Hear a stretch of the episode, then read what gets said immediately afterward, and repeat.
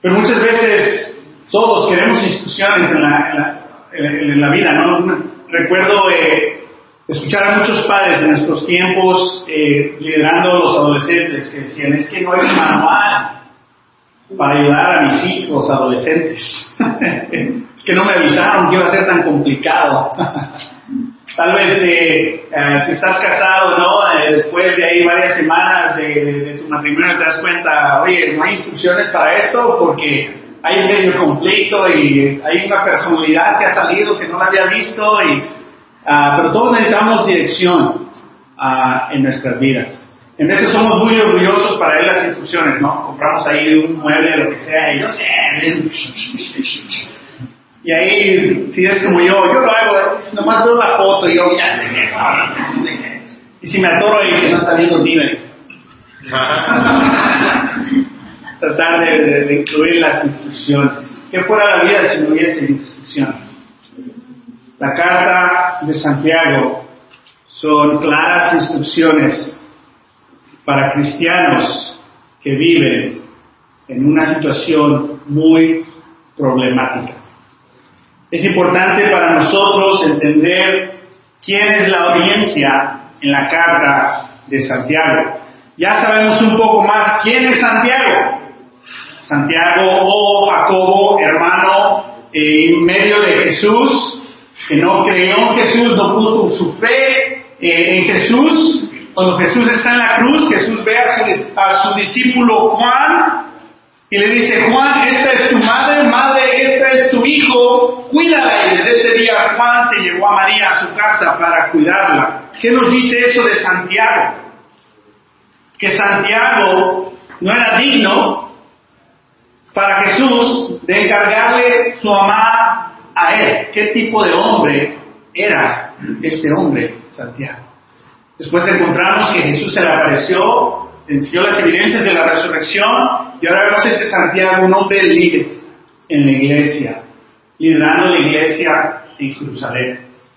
En Hechos capítulo 8, Esteban comparte su fe y lo mata a los pies ahí de Saúl, que después se convierte en Pablo, se cambia el nombre.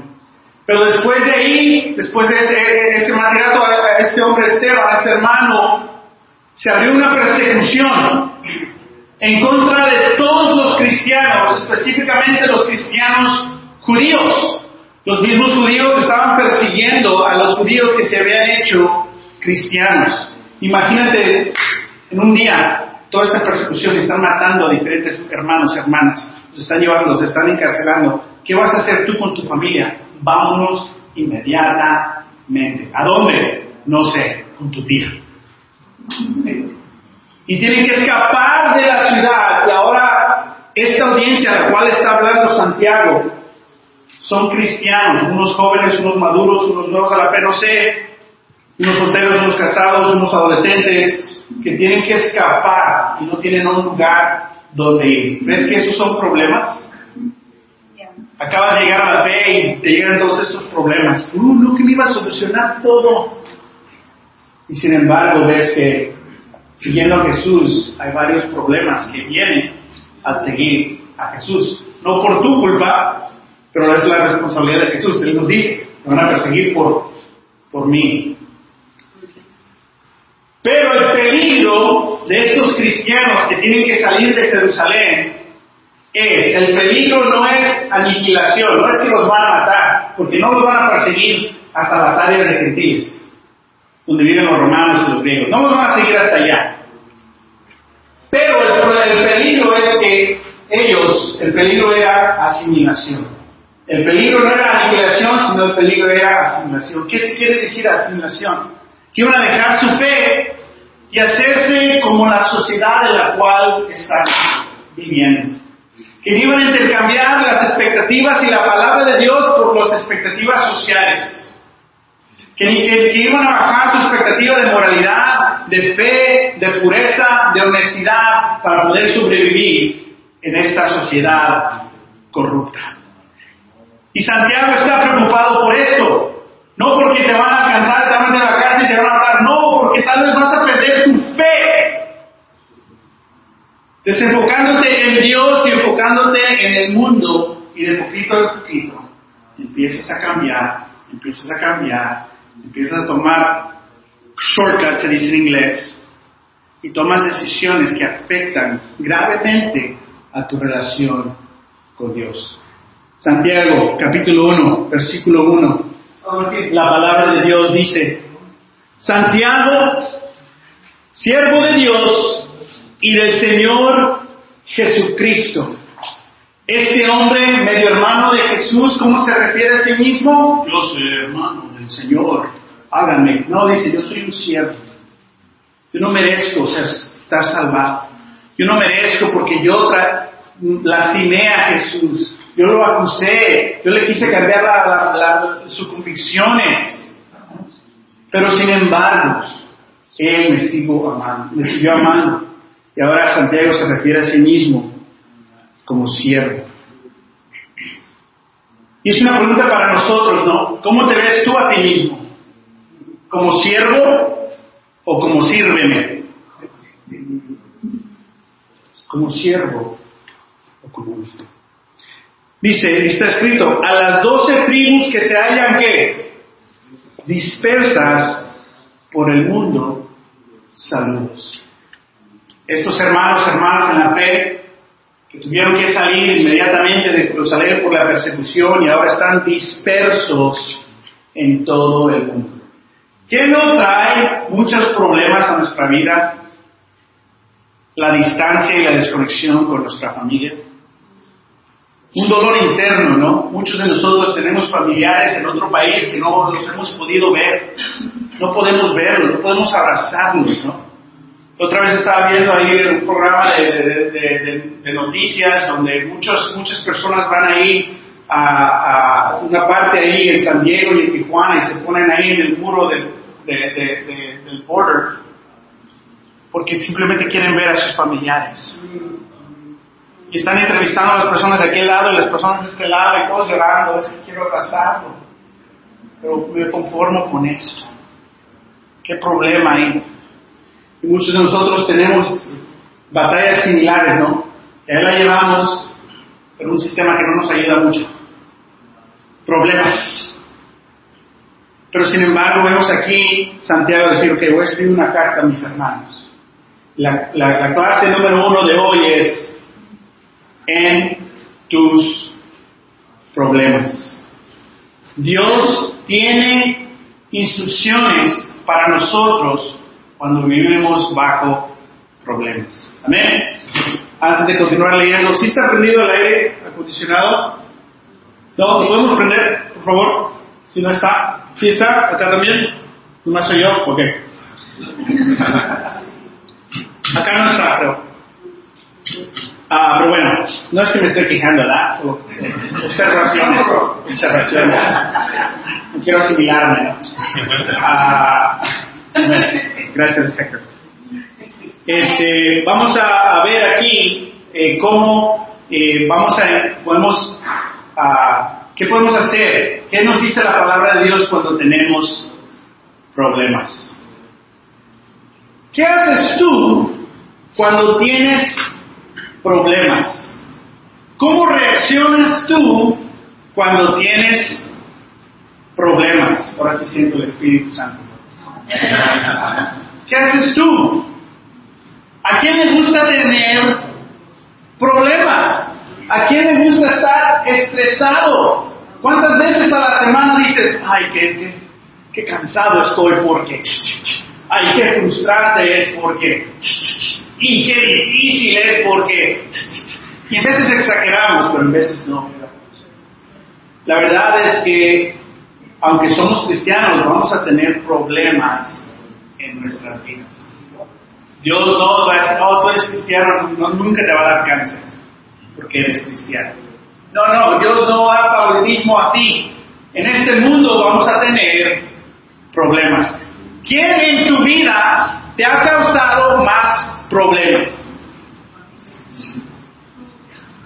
¿A quién crees que a Martín le ha causado más, más problemas? Martín. Yo he causado más problemas a mi vida que nadie más.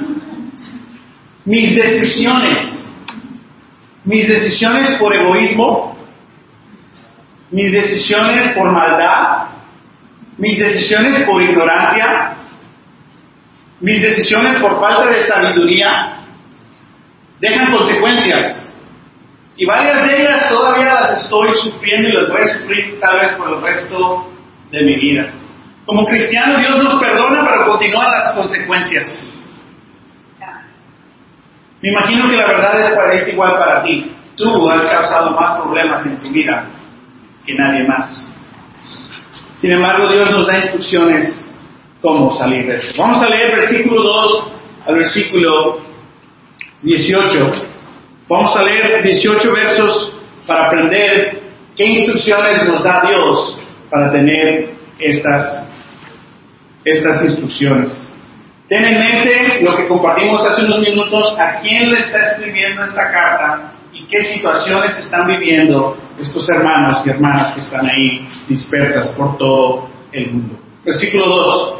Hermanos míos, considérense muy dichosos cuando tengan que enfrentarse con diversas pruebas, pues ya saben que la prueba de su fe produce constancia, y la constancia debe llevar a feliz término la obra, para que sean perfectos e íntegros, sin que les falte nada. Si a alguno de ustedes les falta sabiduría, pídansela a Dios y Él se la dará. Pues Dios da a todos generosamente sin menospreciar a nadie.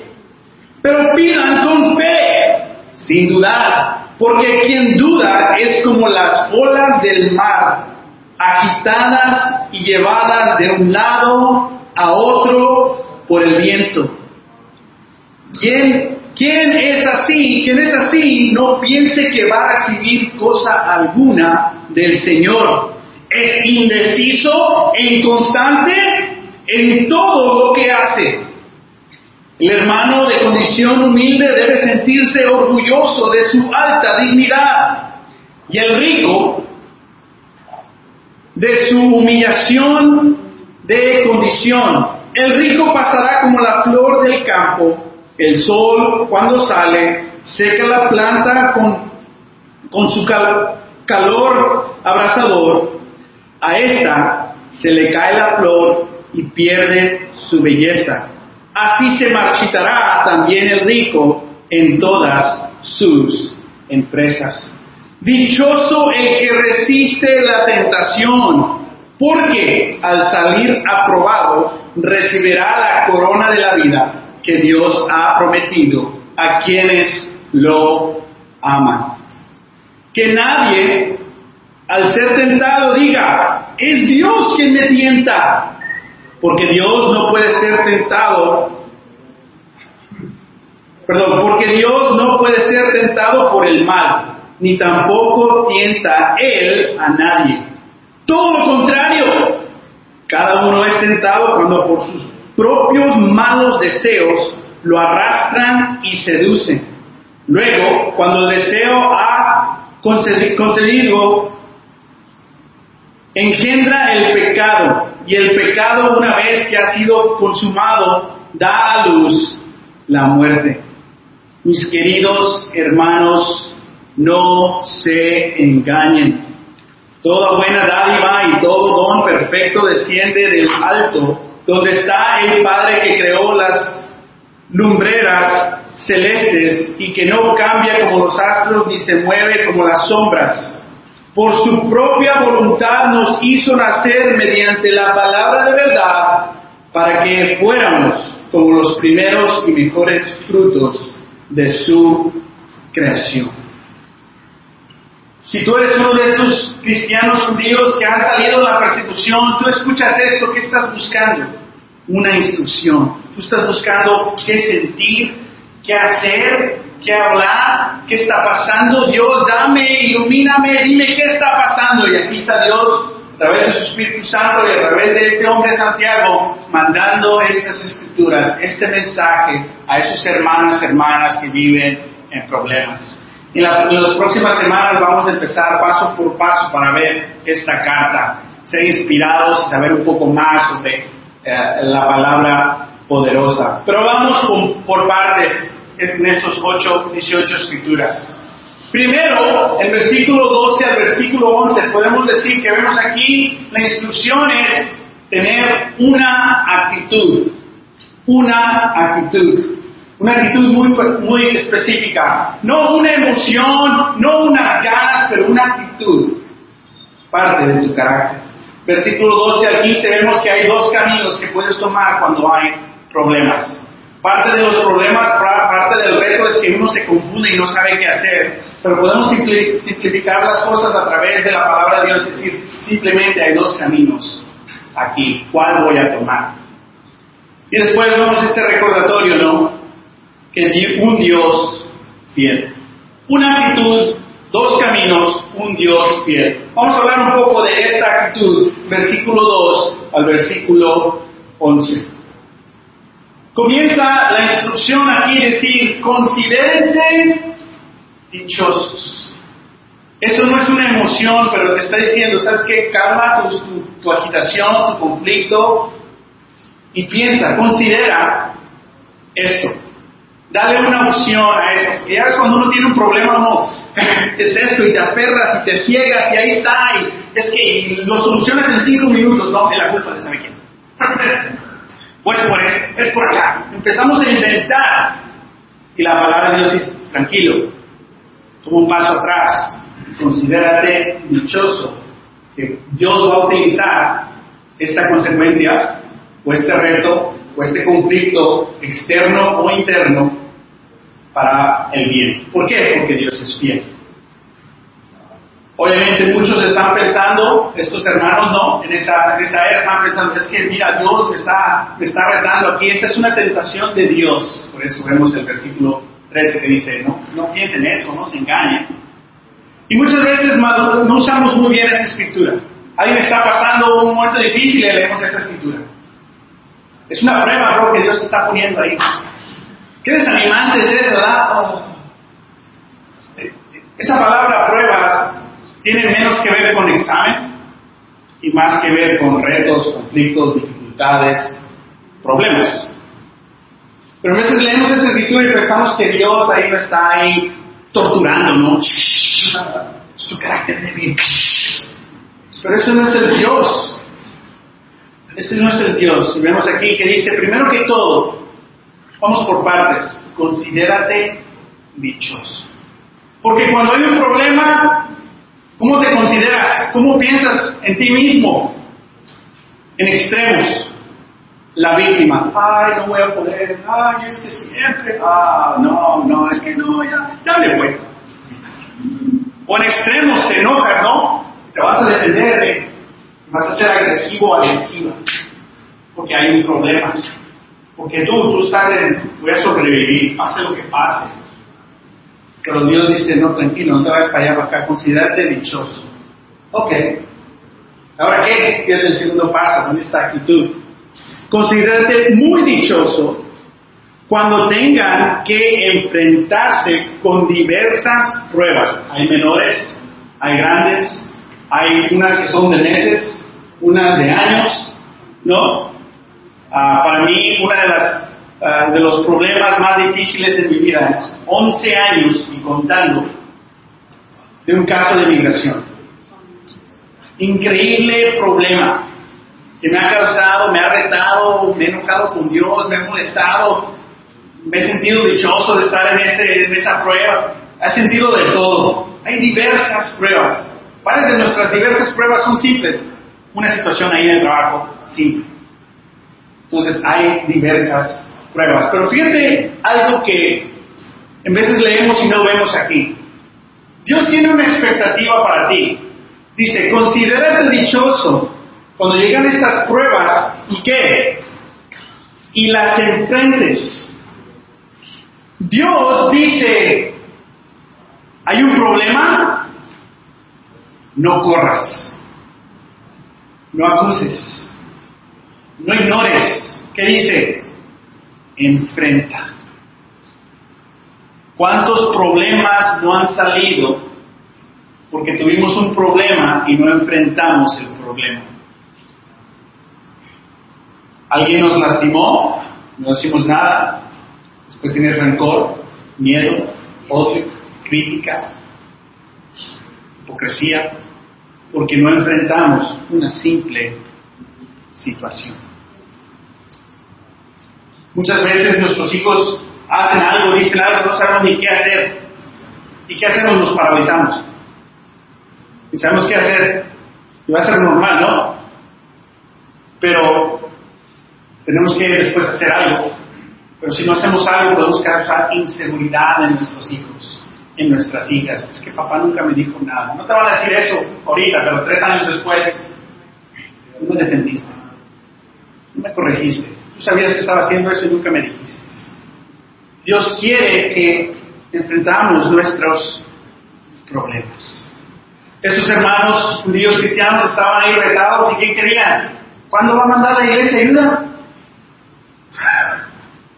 Tal la víctima. Y Dios dice, no, considérate dichoso y ve y enfrenta, confronta estos retos. Amén. Y confronta no con, una actitud de, bueno, pues ni modo, ¿no? Pero con fe. ¿Qué tipo de fe? Versículo 3. Pues ya saben que la prueba de su, de su fe produce constancia. Todo problema que, que, que vamos a tener, la clave es tu actitud de fe. No actitud de víctima, no actitud agresivo-agresiva, pero actitud de fe. ¿Cómo enfrentó Jesús sus retos antes de ir a la cruz? Vénganse, oren conmigo. No me siento preparado. Orando tres veces, tres veces, luchando para tener un corazón. Después cambia su actitud. Llega Judas y que dice, viene, vamos. Confronta. El problema es que muchos de nosotros hay un problema y lo ignoramos como cuando vas manejando, ¿no? Y te prende la luz del, del lente, del lente. Nada, tiene dos años así. bueno, sales y ves una llanta y baja, ¿no? Y no, pues ni modo, pues a ver si le doy fuerte, a ver si agarra, ¿no? El calor y la, la fricción ahí del freeway. Sí llego, sí llego.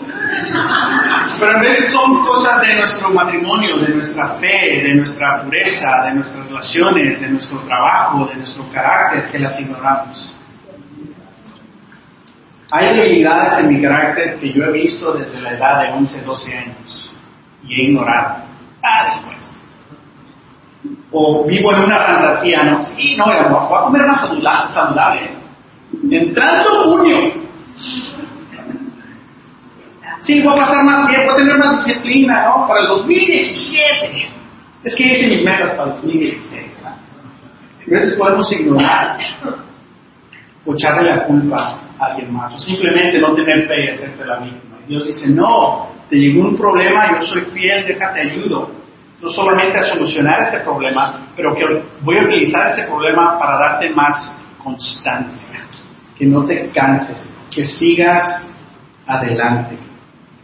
Tienes que preguntarte, ¿te cansas espiritualmente? ¿Te cansas de hacer el bien? Si es así, es que no tienes constancia.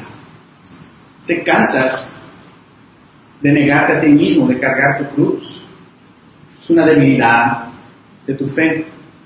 Dios quiere que sea una fortaleza. Y la constancia debe llevar a feliz término la obra. Esa actitud, esto es algo bueno. Voy a enfrentar mi problema, pero con fe, y va a tener un feliz término la obra. Esto pasó, pero Dios lo utilizó para esto. Qué increíble, qué increíble, ¿no? Dice después, para que sean que perfectos e íntegros, sin que les falte nada. Dios quiere que seas perfecto, otra, otra palabra que significa maduro, madura, que tengas madurez, que seas íntegro. puro, sólido, que no seas débil. Después dice que no te falte nada. ¿Quién quiere? Versículo 4. ¿Quién quiere problemas? Pero todos vamos a tener problemas y Dios va a utilizar estas, si sigues estas instrucciones, todos esos problemas, si los enfrentas con esta actitud, vas a poder sobresalir. Amén. Versículo 5. Si a alguno de ustedes le falta sabiduría, pídansela a Dios y Él se la dará, pues Dios da a todos generosamente sin menospreciar a nadie. ¿Qué actitud? Cuando te falta algo a ti, es una pregunta para ti. Cuando te falta algo, ¿a quién le pides ayuda? ¿En quién te enfocas que solucione el problema? Estos hermanos, imagínate, ¿a quién le están pidiendo ayuda? No sé. Santiago les recuerda, pídele ayuda a Dios. Hay espacio para pedir consejo. Hay espacio para ver diferentes perspectivas y pensar. Pero muchas veces ponemos la oración a Dios en el paso número 5. Pero la oración a Dios debe ser paso número uno. Una actitud de que cuando pasa algo yo le voy a pedir sabiduría a Dios. Sabiduría no es ser intelectual, no es inteligencia. Sabiduría es tener discreción, saber entre el bien y entre el mal. Sabiduría es saber qué hacer. ¿Cuál es lo más difícil de un problema a veces? No saber qué hacer. Dios es generoso y le da a todos sabiduría que le piden para que sepamos qué hacer. Y muchas veces llevamos esa escritura a dos extremos muy negativos. Ya oré, ya lo voy a hacer porque ya oré. Ahí te inventas tú mismo la respuesta. ¿No? O muchas veces no somos cristianos. No tenemos fe, vivimos una vida de inmoralidad, de mentiras, pero como le hemos pedido algo a Dios y Él no nos ha dado, pensamos que esa es una licencia para seguir viviendo la manera que vivimos. ¿Por qué? Porque Dios es bueno, Dios me ha bendecido. ¿Por qué tengo que cambiar? Sí, Dios me ha bendecido. ¿Sí me explico? Sin embargo, esta escritura dice que Dios es generoso con todos. Las bendiciones de Dios no significa que Él no quiere que cambies tu vida. No es una licencia para seguir viviendo como tú vives. Él es generoso con todos. Y me encanta aquí, vamos a ver un poquito más de Dios, lo que dice que Dios es generoso, Él nos da sin menospreciar. Esa palabra significa como criticar. En veces, ¿por qué no pedimos ayuda a una persona? Porque no queremos que piensen algo de nosotros, o nos da vergüenza, o no queremos que nos critiquen, es que ya le pedí ayuda una vez, no quiero que sepa. Pero Dios no es así. A veces tú cometiste el error, pero Dios dice, puedes pedirme sabiduría a mí, yo no te voy a menospreciar, te voy a dar esta sabiduría. Este es nuestro Dios, un Dios, un Dios fiel, ¿no? Después nos dice, pero cuando pidamos, hay una condición. Tenemos que pedir con fe y no dudar. Porque si no, nos hacemos hombres o mujeres que viven una vida como, como una ola, para acá, para allá. Fíjate lo que dice aquí. Viven una vida indecisa e inconsistente en todo lo que hacen. Este es un riesgo, porque llegan los problemas y si no sigues esas instrucciones, vas a ser como esta persona en esta hora. Siempre inseguro, inconsistente en todo lo que haces. Te afecta a tus relaciones, te afecta en el trabajo, te afecta con tu familia, con tus hijos, te afecta en tu carácter, te afecta en tu salud física y mental. ¿Por qué? Porque siempre vives con inseguridad. ¿Qué tan importante entonces es tener una actitud de fe? ¿Qué tan importante entonces es pedir sabiduría a Dios? Si no lo haces, vas a estar como este hombre o esta mujer que se describe aquí. Amén. versículo 9 al versículo 11, lo leemos y queda un poco raro, ¿no? Como que los pobres y los ricos, como que empieza otro tema, pero no. Porque cuando estás en problemas, ¿qué piensas que va a solucionar todo? El dinero. El dinero puede solucionar. Pero espérate, cuando me gane la lotería, lo que le voy a dar a la iglesia. O cuando gane más, entonces sí, voy a empezar ahí a reparar estas cosas en mi hogar. Porque es fácil para nosotros poner la esperanza en el dinero. Y les está recordando, están un reto difícil, eres un extranjero, estás disperso, no tienes una comunidad, no, eres un cristiano judío, los gentiles no te aceptan porque eres un cristiano judío y tus propios, tu propio pueblo, los judíos, no te aceptan porque eres un judío cristiano. El cristianismo solo te ha traído persecuciones y problemas. Pero no te animes en una actitud porque Dios te va a madurar y te va a hacer un hombre íntegro. No, yo mejor gano más. Después dice, si tú eres pobre, siéntete dichoso, ¿no? Ten esta actitud. No está, no está justificando si eres pobre, quédate pobre. No, no, tampoco. Sé responsable y aprovecha las oportunidades que se te dan. Sé, sé, sé sabio en eso. Y tampoco está condenando a los ricos, ¿no? Es que los ricos son los malos, los pobres, los buenos. Esas son las novelas. Eso no es la vida normal. Las personas que son más ignoradas en nuestra sociedad también son los ricos. ¿Cuándo fue la última vez que compartiste tu fe con un rico? No, nos da miedo, ¿ah? Ay, sí, ya tiene todo. Por eso dice, no, dice la escritura, ustedes que son ricos, porque varios que salieron en esta persecución eran ricos. Y les dice, tengan cuidado, en estos retos no pongas tu enfoque en el dinero, porque eso se marchita y se acaba. Pon tu enfoque en Dios. Tiene una actitud de fe. Amén. Versículo 12, versículo 13, vemos aquí el segundo punto. Hay dos caminos. Dichoso el que resiste la tentación, porque al salir aprobado recibirá la corona de la vida que Dios ha prometido a quienes lo aman.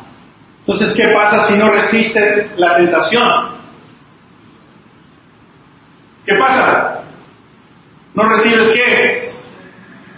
la corona. Tu actitud va a definir qué camino vas a tomar, no solo en ese problema, pero en toda tu relación con Dios. Y esta corona de la vida no es una corona que hemos conocido, la de los reyes con perlas y tengan aquí. Es una referencia a las competencias griegas, cuando se les daba una corona así como con hojas de olivo, ¿no? ¿Y cuándo, reciben eso? Ya que viene el verano las Olimpiadas, cuando termina la carrera, cuando termina la competencia. Es posible que muchos de nosotros no vamos a terminar esta competencia y no vamos a recibir la corona de la luz si no resistimos la tentación. ¿Cuándo eres más vulnerable al pecado? Cuando hay problemas quieres escaparte al alcohol, a las drogas, a la impureza. voy a cambiar todos mis planes y ahora voy a hacer dinero. Ya no creo en la gente, bola de mentiroso. Porque ahí, cuando tenemos problemas, hay muchas tentaciones. Y varios de nosotros la tentación, cuando llegan problemas, es correr toda nuestra vida hemos corrido, corrido, corrido. Y eso trae más problemas, más problemas, más problemas. Y ahora llegas a la fe y hay problemas y quieres correr. Y el Espíritu de Dios, ¿dónde vas? Y hay una batalla ahí, porque ahora no. Ahora Dios dice, quédate aquí. Persevera, ten esta actitud. Deja de tomar ese camino. Hazme caso. Pídeme sabiduría para que goces. Ah, este, va a haber un feliz término de esto. Amén. ¿Cuántos de nosotros no cambiamos de opinión cuando hay un problema? Todos, ¿no? No, es que si yo estabas bien animado, había planes, había un problema. No, es que ya no puedo. Que pienso que Dios te está poniendo algo diferente aquí en el corazón. No. Dios te da problemas en veces, o los permite, para que crezca tu corazón. El otro camino es que nadie, que nadie al tentado diga, es Dios quien me tienta. Muchas veces hay problemas, hay tentaciones, ¿y a quién le echamos la culpa? A Dios. Recuerdo una etapa de mi cristianismo donde mi batalla número uno era mi pureza. Estaba batallando como un cristiano, siendo impuro, viendo pornografía. Como cristiano, mi confesión. Y por casi un año esta era una batalla constante. Y tenía ayuda, tenía hermanos ahí que, me ayudaban, que por mí, hablábamos siempre, teníamos ahí un plan y todo esto. Pero recuerdo cuando caía, cuando me rendía a esta tentación, que sentía un rencor con Dios. Es que yo te pedí ayuda y ¿por qué no me ayudaste? Pero me daba miedo.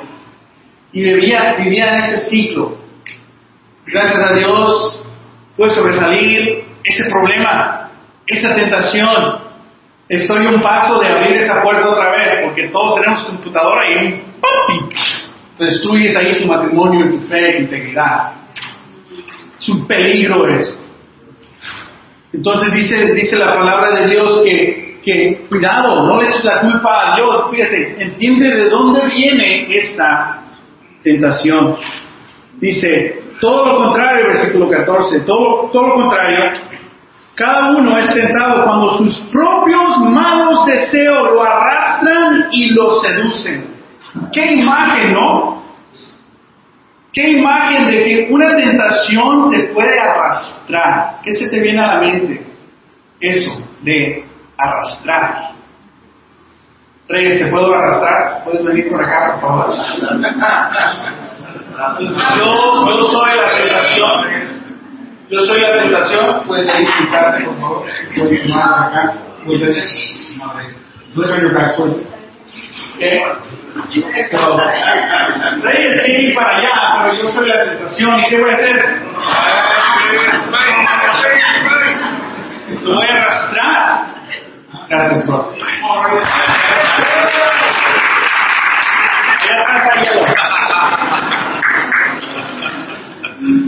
Que así es la tentación. Y cuando hay problemas, si no tienes una actitud de fe, si no pides sabiduría, ¿qué crees que va a pasar? Vas a ser arrastrado y seducido por el pecado. Y ese pecado da fruto. ¿Y qué dice aquí? La muerte. ¿Qué significa eso? Que vas a morir. Y varios de nosotros tal vez estamos ahí siendo seducidos por el pecado. Esta palabra significa coqueteando. Flirting, coqueteando con el pecado. No, es que no, a mí no me hace batallar. Sí, me hace tener malos pensamientos. Me enojo y en veces peco, ¿no? pero no, no me hace, no me hace batallar. ¿Por qué? Porque te gusta ese pecado. El tomar alcohol y sentirte un poquito acá, eso es emborracharte. No, emborracharte es acá, esa es la definición del mundo.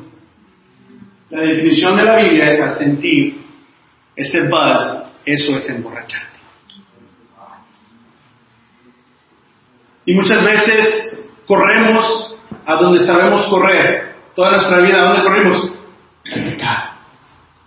Vienen los problemas y sigue el mismo carácter. Dios dice, no, yo te voy a cambiar. Yo te voy a cambiar. Tienes dos caminos. ¿En qué camino quieres andar? Considérate dichoso. Que con Dios puedes enfrentar tus problemas. No esquivarlos, enfrentarlos.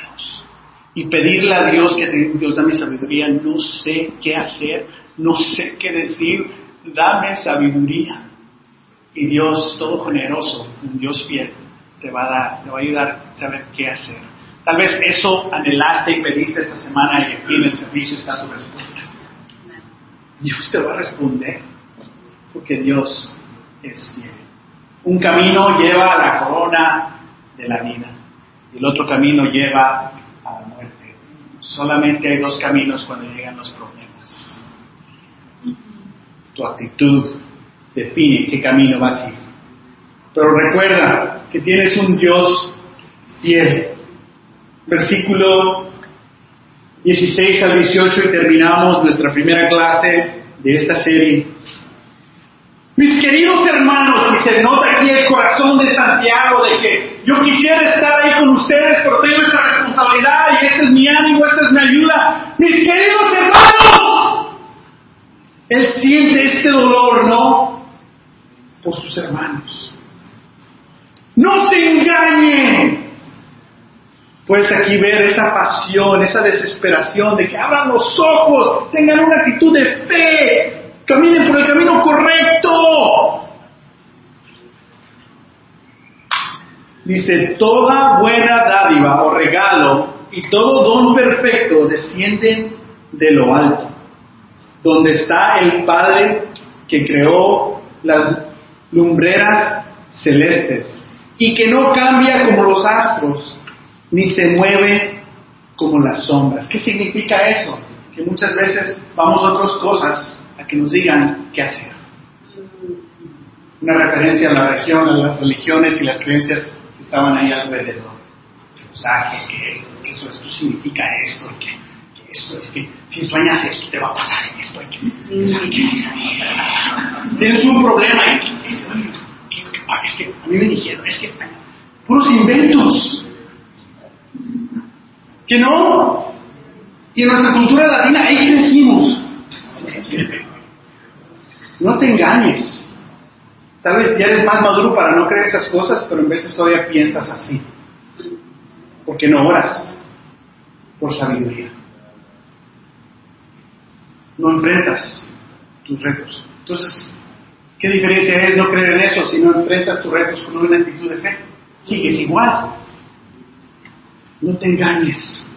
Dice, Dios es claro en lo que dice. Las instrucciones de Dios son absolutamente claras. Y funcionan, ¿no? Versículo 18. Por su propia voluntad nos hizo nacer mediante la palabra de verdad. Recordándoles, ¿qué te ayudó a nacer de nuevo? La verdad. ¿Qué te va a ayudar a sobresalir estos problemas? La verdad. ¿Dónde está la verdad? En la palabra de Dios. Ah, pero es que no me gusta leer. es que mejor ahí la push play y me dice, me predica otro ahí, no lo conozco, pero es más o menos, ¿no? Me gusta su, su, su flair. Por favor, en las escrituras, no una personalidad. Es la palabra de Dios que te va a ayudar. Más de que un concepto ahí que, te, que se, oye. Tal vez funcione, pero no como la palabra de Dios. Para que fuéramos como los primeros y mejores frutos de la creación. Concluimos aquí con un Dios fiel que dice, sí, ustedes ahí están pasando diversos problemas, pero ¿sabes cómo te ve Dios a ti? Mira, como los mejores frutos de la creación. ¿Quién es el mejor fruto de la creación? El cristiano. Ahí se realizó toda la voluntad de Dios. Y es un fruto, no te des crédito a ti mismo. Pero ante Dios tú eres el mejor fruto de la creación. Dios sabe qué hacer y cómo guiarte en tus problemas. Una actitud, dos caminos y un Dios fiel. Amén. Amén. Vamos a orar y tomamos comunión recordando cómo Jesús ha muerto por nosotros y ha resucitado por nosotros para tener esta actitud, para tomar el camino correcto y recordar que nuestro Dios es fiel. Somos Oremos. Señor, queremos venir ante ti, Padre, y alabarte porque eres un Dios fiel. Ayúdanos, Padre, a tener una actitud de fe, el ejemplo perfecto que vemos en nuestro Señor Jesucristo. Al enfrentar la cruz, vemos su actitud de fe. Que Él también tenía dos caminos y Él seleccionó no la corona de la vida, pero la corona del dolor, para que nosotros pudiéramos tener la corona de la vida. Nosotros caemos, Padre, pero tú te levantaste y, y, abrazaste la cruz y la tomaste por nosotros. Gracias, porque tú eres un Dios fiel. Tomamos el pan y el jugo recordando el cuerpo y la sangre de nuestro Señor Jesucristo, que a través de Él tenemos una esperanza viva y a través de Él podemos ser los mejores frutos. Ayúdenos a poner en práctica las instrucciones que tu palabra nos dio hoy. Te pedimos todo esto en Jesús. Amén.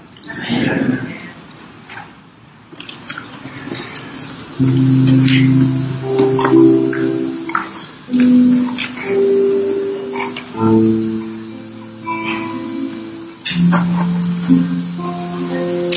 you.